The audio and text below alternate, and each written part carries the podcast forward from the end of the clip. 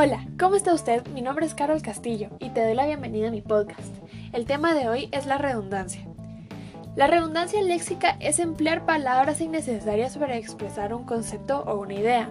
Puede ser que se presente por temas culturales, ya que muchas veces en algunos lugares se acostumbra a redundar algunas cosas, y esto hace que a la gente se le pegue aunque esté mal dicho, aunque también se puede dar simplemente por ignorancia. Por ejemplo, las expresiones más sin embargo o pero sin embargo esto está mal dicho, ya que sin embargo, más y pero significan exactamente lo mismo, pero en nuestro entorno se utiliza tanto que es muy común escucharlas. Otros clásicos ejemplos de redundancia son salir afuera, entrar adentro, bajar abajo, subir arriba, verlo con mis propios ojos, aplaude con las manos, entre otros.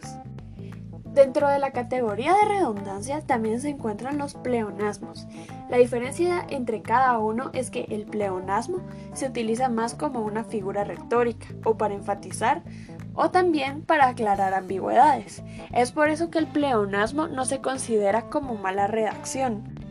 Un ejemplo de pleonasmo podría ser la expresión el día de hoy, ya que no es necesario decir el día de, con decir hoy se entiende que se refiere al presente día. Sin embargo, no está completamente mal dicho, ya que se está enfatizando al día que se refiere. Por otro lado está la redundancia en la informática.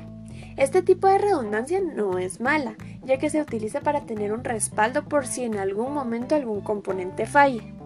Sin embargo, este no tiene fines gramaticales. Pero bueno, eso fue todo por hoy.